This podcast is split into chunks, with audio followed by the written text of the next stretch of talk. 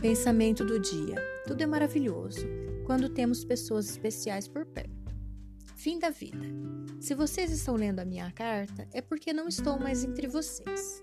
Vou contar um pouco da minha história. Nasci e vivi na fazenda. Sempre tive uma vida simples e feliz. Me casei muito cedo, tive filhos e vivi minha juventude para a família. Os filhos foram crescendo, cada um fez a sua vida. Eu e meu esposo ficamos sozinhos, mas sempre cuidando um do outro.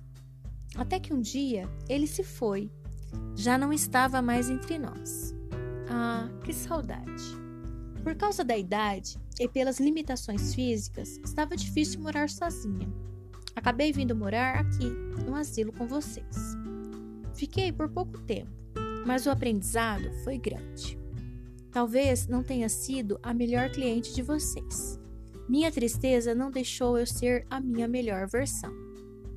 A saudade da minha casa, das minhas coisas, dos meus cachorros, dos meus filhos e dos meus netos acabaram me deixando uma pessoa amarga e sem brilho. Então, me desculpa pelos dias que eu não queria tomar banho, não queria comer, não queria ir no pátio e nem participar das atividades.